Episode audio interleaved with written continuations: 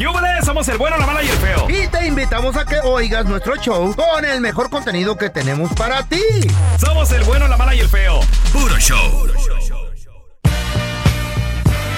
Vamos a darle la bienvenida a la abogada de inmigración que va a contestar tus preguntas al 1855-370-3100. Amira, al, alami, ¿Qué pasó, Amira. abogada? Qué gusto ¿Cómo saludarte. estamos? No, hombre, contentos de saludarte, Amira. Y paniqueados. A ver, ¿por qué, feo? contentos, paniqueados. Cero tolerancia en la frontera, dijo Trump. Ahora, si, si gana, si gana, dice que va, a te- eh, eh, él quiere cero tolerancia, va a poner soldados en la línea, eh, guerra contra el cartel, contra el fentanilo, que ni por mar, ni por tierra, ni por aire. Va a penetrar nadie ninguna droga ilícita, That's mucho good. menos gente gente que traen para acá ilegalmente. ¿Cómo está eso? Sí, ¿En qué nos puede afectar? ¿En qué? A ver. Pero, pero Feito, Ey. está diciendo este señor, o sea, está diciendo el expresidente Trump que mona. quiere enviar soldados a México. A la- ¿Qué? O sea, como si fuera No una la línea. invasión a México. O sea, no va a ser en la frontera. O sea, quiere invadir México ¿Qué? para poder combatir eh, los cárteles trayendo el fentanilo a los Estados Unidos y también el tráfico humano. Ajá. La pregunta, bueno, primero que todo, o sea, ningún presidente mexicano va a pre- permitir eso. O sea, eh, lo- o sea, México no es un Ah, territorio americano, como Claro dijo no. AMLO. O sea, AMLO ya dijo, o sea, los republicanos y, y cualquier persona que crea que tiene el derecho de venir acá para poder, o sea, hacer lo que quieren estratégicamente, están locos. O sea, AMLO ya les advirtió a todos, ¿cierto? Pero ellos quieren mandar soldados para que ingresen al país de México. O sea, quieren mandar a la Marina también. O sea, estamos Ajá. hablando de aguas internacionales. Claro, claro. Pero la pregunta del millón es, ¿cómo van a diferenciar entre una persona que Normal. hace parte de un cartel Ajá. y una persona normal? Exacto. Gente que quiere venir a trabajar a este país. Identificado con inteligencia ¿Eh? estadounidense. ¿Qué? No, pero. No, don Tela. Cuidado. Aquí- Espérese. No, don Con- Telaraño. Con inteligencia. That's Ah, right. You're ahora- Es de US, come on. No va a bastar las tropas que tienen ahí en la frontera, en la línea, sino que ahora les van a decir, ahora sí crucen. Exacto. No. Ay. Exactamente, No, pero o sea, ningún ¿Será? presidente Eh. estadounidense tiene control sobre otro país. o sea, no. nosotros no. podemos ingresar a Canadá así porque Ajá. queremos, tampoco México. O sea que eso es una alucinación. Con dinero Es baila el perro. Se le paga una mordida al- No. a López Obrador y ya. No, cállese, don Tela, no sé. God, don No, Telaraño. No, no. No, o sea que eso ¿En qué nos puede afectar? Ajá. Ajá. Nos puede afectar muchísimo porque, o sea, si algo así fuera a pasar, frenaría completamente la migración a este país, porque no va a haber la forma de poder distinguir Ajá. entre un criminal y una persona que está buscando un mejor futuro en este país. Oye, y, y deja tú, a mira, Wow. a veces muchas de estas personas son obligados a cruzar diferentes cosas. O sea, son cuando Estados Unidos los, los deporta en México, muchos, Ajá. muchos que no tienen familia o, o Y que no simplemente son ni mexicanos, güey. se han escuchado historias de que están Eh. a- ahí temporalmente o algo, los secuestran, los agarran y los obligan Es y les dicen, órale, usted va... Páseme esta carga. Exacto, Es la- las famosas mulas, ¿no? Exactamente, exactamente. O sea, si están pidiéndole ayuda de pronto a un coyote, o sea, los coyotes, pues, o sea, ellos los no... eh. Los, exactamente, no solamente los entregan, pero en muchas ocasiones los coyotes también están trabajando para cárteles, ¿cierto? Y también, pues exactamente como dijo el pelón, o sea, van a forzar a estas personas de traer cosas que ellos no quieren ni tenían la intención de hacerlo. Exacto. Wow. Oye, pues mira, yo espero que número uno, eh, Ay, todo ay, esto sea como tantas cosas que muchos políticos a veces prometen o quieren o dicen. Y al último no hacen, como por ejemplo Trump en su momento dijo que Mm. el muro, que no sé qué, y... Lo empezó nomás. Sí, fue un algo ahí nada más de Dos barditas, pero bueno. No, sí se hizo y, y tuvo bueno. ¿Eh? y, ¿Cuál? paró, y paró mucho, mucha inmigración. No, Ay, don don Tela, Tela, no, hombre. No, Para nada. no, no, no, no, no. Ni, ni lo acabó no, ni no, nada. no, Una milla nomás puso de Sí. Pero honestamente, muchachos, Eh. o sea, da, da un poco de, de miedo y temor porque él es uno de varios candidatos. Ajá. sea, que tienen ideas muy extremas Sí. de cómo tratar la migración. O sea, todos eh, los republicanos en este momento están teniendo sus debates, se están uniendo y todos están en contra de, o sea, de todas las personas que están indocumentados en los Estados Unidos. Sí. Hay planes también de deportar hasta familias enteras. No. O sea, no ¿De solamente la persona que está violando la ley, sino como de Obama. familias enteras. Como Obama, ¿verdad? Ancina como le hacía Obama. ¿Cómo le hacía? No. Acuérdense, acuérdense, Obama Bueno, sacaba, poquito. familias enteras sacaba. No, señor. Tengo mi duda. No, don Telaraño. Tengo mi duda. Mira, tenemos a Wilmer. ¿Cuál es tu pregunta, carnalito, por favor? Sí, buenos días, buenas tardes. Esta mi pregunta es que yo tengo una corte de migración el, el 6 de noviembre, pero ya es mi última corte. Yo yo tengo un proceso de migración desde el 2018 Ujú. y ya me han dado por todo este tiempo un permiso de trabajo que me dura un año y tengo que estarlo renovando por cada año. El abogado me ha dicho que me van a dar un... Están peleando para una visa U, pero tengo mi última corte en noviembre y tengo un poco de temor, no sé qué va a pasar conmigo ese día. Ok, regresamos enseguida con la A respuesta. ver. Estamos de regreso con abogada de inmigración Amira Alalami. Preguntas 1-855-370-3100. Amira, nos quedamos con Wilmer. Dice Wilmer que ya tiene un proceso de inmigración al cual ha atendido a varias citas. Para noviembre tiene su última cita. Ahora, él está aquí con ahorita permiso de trabajo. Al parecer está arreglando visa U. Tiene miedo. No sabe qué va a pasar en esta última cita, ¿verdad, Wilmer? Sí, Wilmer, pero una pregunta, el abogado, ¿cuál es el plan del abogado? ¿Cancelar, o sea, tu corte, decirle al juez que ya te salió la visa U? ¿Cuál es el plan? no sé todavía porque él ahorita me llamó que necesita que yo le lleve unas pruebas, papeles de los años que yo tengo aquí. Yo tengo 18 años viviendo en este país. Adiós. Ok, lindo. Bueno, entonces de pronto hay una combinación de cosas de lo que quiere hacer el abogado. Mira, lo primero es que tienes que tener muy buena comunicación con él. Si tú no te sientes confortable, si piensas que de pronto estás desinformado, que es lo que me parece a mí, saca una cita. Habla con él para que te pueda preparar bien y te explique también cuál es el plan para la próxima audiencia, qué es lo que él planea hacer para poder defenderte y ayudarte para que te puedas quedar en este país. Pues dijo Porque la visa U es un proceso muy largo, tú lo sabes. Dice que le acaba de hablar y no le preguntó el vato. Por eso, pero que le pregunté Sí, eso. güey. De nueva Sí, cuenta. que saque una cita otra vez. Exacto. Ahora tenemos a Arturo. ¿Cuál es tu pregunta para la abogada Amira Alalami, abogada de inmigración, Mituri? Ah, buenos días. ah, mi pregunta es. Hola, ¿qué tal?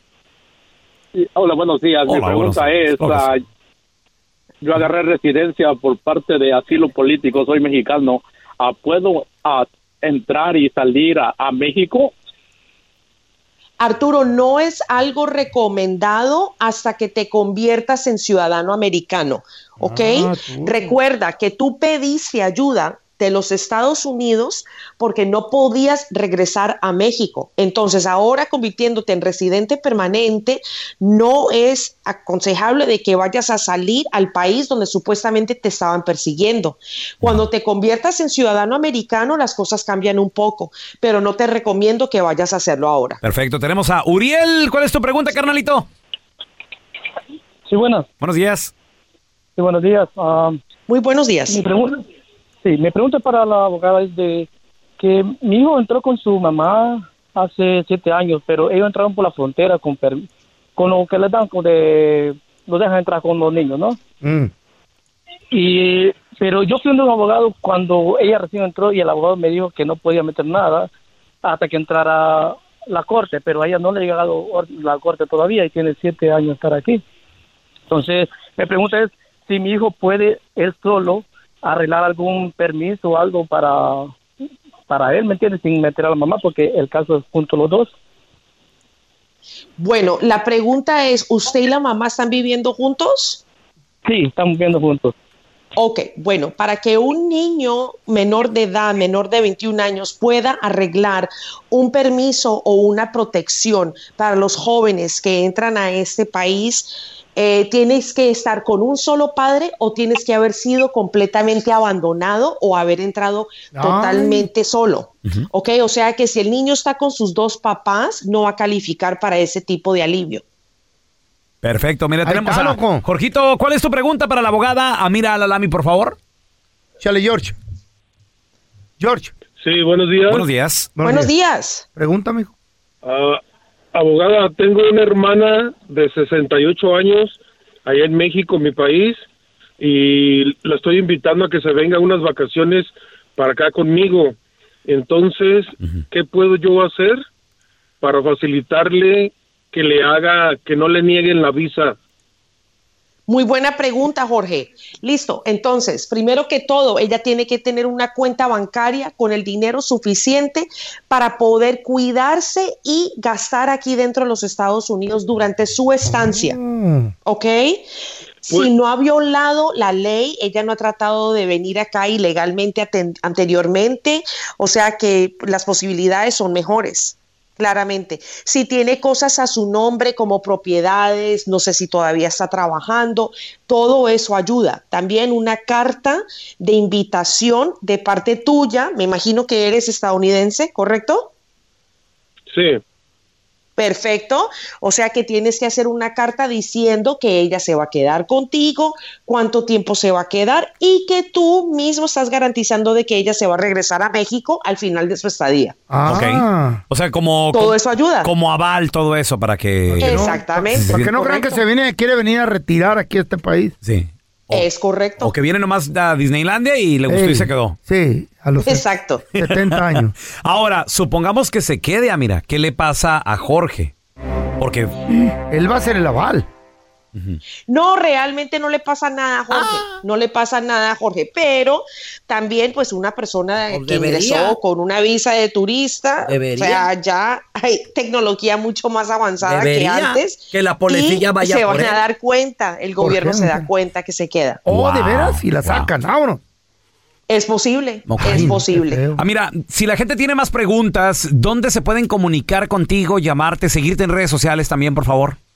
Claro, claro, pueden marcar al 1 triple 990 6020. De nuevo, 1 triple 990 6020. Como todos los martes ofrecemos las Ajá. consultas a mitad de precio. Solamente cuestan 40 dólares por el día de hoy. Y me pueden encontrar en todas las redes sociales como abogada Amira. Como abogada Amira. Y recuerda, mi gente, que Que nadie todos. Pero nadie Todos. es ilegal. Gracias, Nadie. Amira, te queremos retirar. Gracias a ustedes, muchachos. Thank you. Estás escuchando el podcast del bueno, la mala y el feo, donde tenemos la trampa, la enchufada, mucho cotorreo. ¡Puro show, pariente! Vamos a recibir con nosotros directamente desde la ciudad espacial. Ahí tienen e- e- extraterrestres y, y naves espaciales. Tenemos a Kike Kike. Kike Kike Deportes. Kike. Kike. Kike. Kike. ¿Cómo están? Kike. ¿Cómo estás? Ya- gele, muy, bien, aquí reportándome. Ah, qué Aquí bueno. estamos, muchachos. Oye, Kike, con la grandiosa noticia Ay, ay, ay. de que el Tecatito Corona ya está en Monterrey. Y pues hay sentimientos encontrados porque pues es ahora sí que a- agridulce, ¿no? Contenta la gente, Sí. pero también, oye, pues digo, qué mejor que hubiera esta- se- seguido en Europa, cotorreando, o sea, nivel. Pues sí, güey. Mira, lo que pasa es que ya, obviamente, ya nadie lo contrató. Entonces uno pensaría, no, pues es que ya se regresa a México porque, pues, decidió. A veces ya no encuentran clubs. Hay, hay- hay que recordar que trajo muchas lesiones. No pudo estar en la Copa del Mundo, por ejemplo, en diciembre tuvo una fractura de tobillo bastante grave que, que lo marginó. Pero aún así sigue siendo un, un gran jugador. Diez años eh, eh, duró en Europa, ¿eh? No es cualquier cosa. O sea, duró una década jugando en Wow. diferentes clubes, tanto en Portugal como en España. Y hay que reconocerle eso al Tecatito que se pudo mantener durante 10 años. Es muy difícil, muchachos, mantenerse a ese nivel en Europa donde hay tanta exigencia, pero ¿sabes qué? Hay que asegurar ahora el futuro.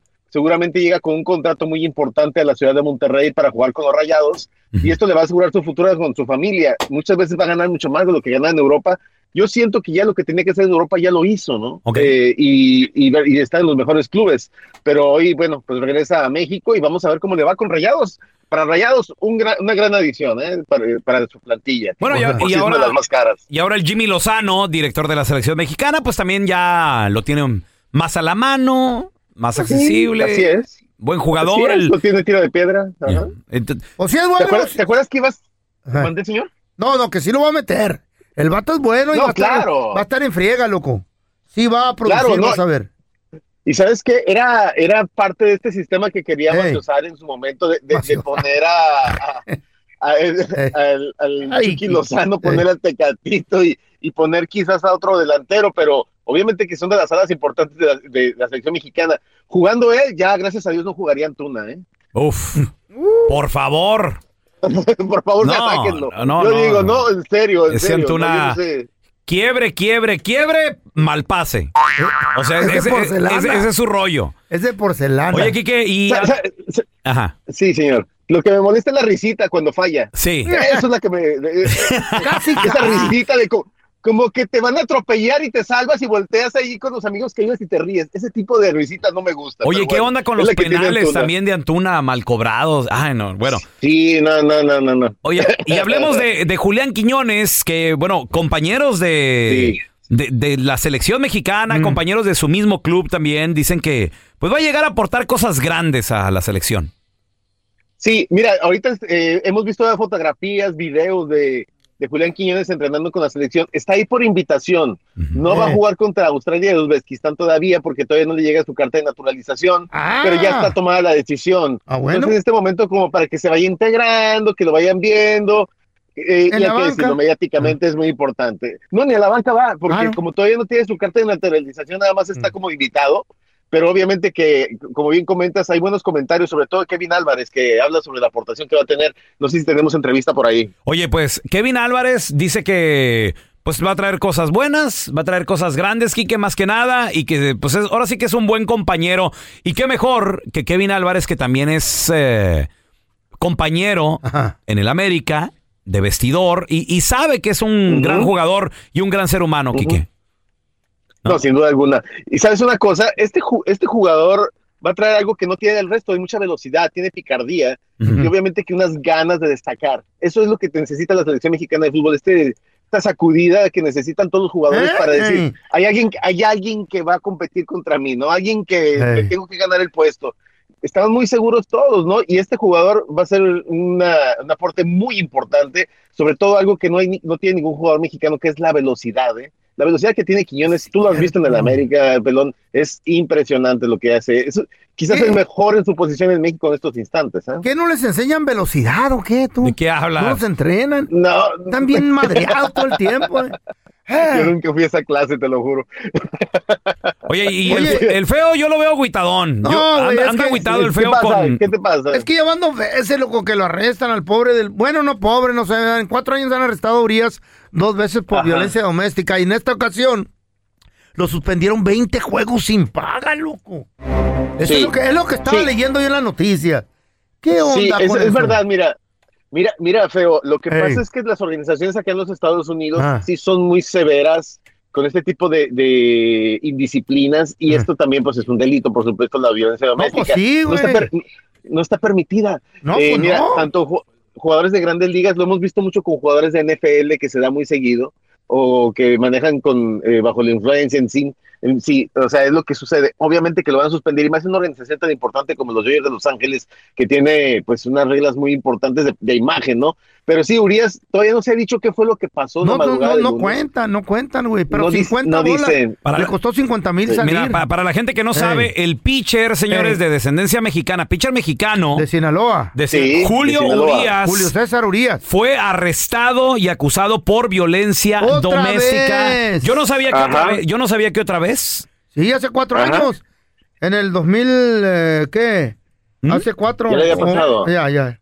Cuando Yo- recién llegó, Estaba güey. chavito. 19. Era 2019. Estaba- cuando- ok, y, y lo- entonces lo vuelven a arrestar. Que la mujer lo, le, le había pegado en un parking y que se cayó ella, que le quitó los Ok, carros. ahora dicen que salió bajo fianza aquí que eh, Sí, después de sí. haber pagado 50 mil 50 dólares. Y ahora tú dices Ajá. que entonces también ahora el, el- el equipo lo acaba de suspender que 20 juegos. 20 juegos, güey, sin paga. Sí, es, es terrible. Wow. Eh, obviamente, no, no es terrible la suspensión, es terrible que le pase esto a los atletas, ¿no? Eh. Eh, lo, lo que ti- tienen que mantenerse lejos de este tipo de problemas. Sabrá Dios qué está pasando en su casa, pero nunca es justificada la violencia doméstica, por supuesto. No, pues no, y es algo no, que es que muy, no. es muy condenado, es muy condenado por las organizaciones deportivas en Estados Unidos. Y si me hace poco 20 juegos, a veces les dan hasta más, ¿eh? Wow. No, He escuchado de otros jugadores que les dan O hasta 50 les quita la carrera. O, Le o- o de carrera. o de plano lo, lo- le Lo quitan el tumbar la contrato. Güey. Sí. Si lo encuentran Claro, culpable, a claro. lo mejor, no sé. Ay, sí, no, todo dependerá de lo que haya hecho. No sabemos todavía qué sucedió. Mi agüita, pero o- ojalá que pronto sepamos qué fue lo que sucedió y, y que, eso- que Ah. este tipo de situaciones no se repitan, ¿no? Oye, qué, Es qué lo más importante. Ay, Pues no. qué, qué Oye. lamentable que lo extradeportivo afecte la carrera de un El buen billete también. beisbolista, de un buen deportista, Pues. Sí, claro, claro, y eso, eso tenemos que irlo aprendiendo. Mira, ahorita- salió otra nota durante este día Ey. de un supuesto video que salió de Julio César eh, Chávez Jr., Junior. eh, de que lo- los, eh, pa- aparecía supuestamente eh, bajo influencia de alguna droga en un hospital, ¿no? Perico, loco Ya- ya, salió, ya salió su papá a aclarar, Julio César Chávez, que no, que no es verdad, que no crean tonterías, lo dijo Sí con otras parece. palabras, Ajá. Y dice, por favor, no.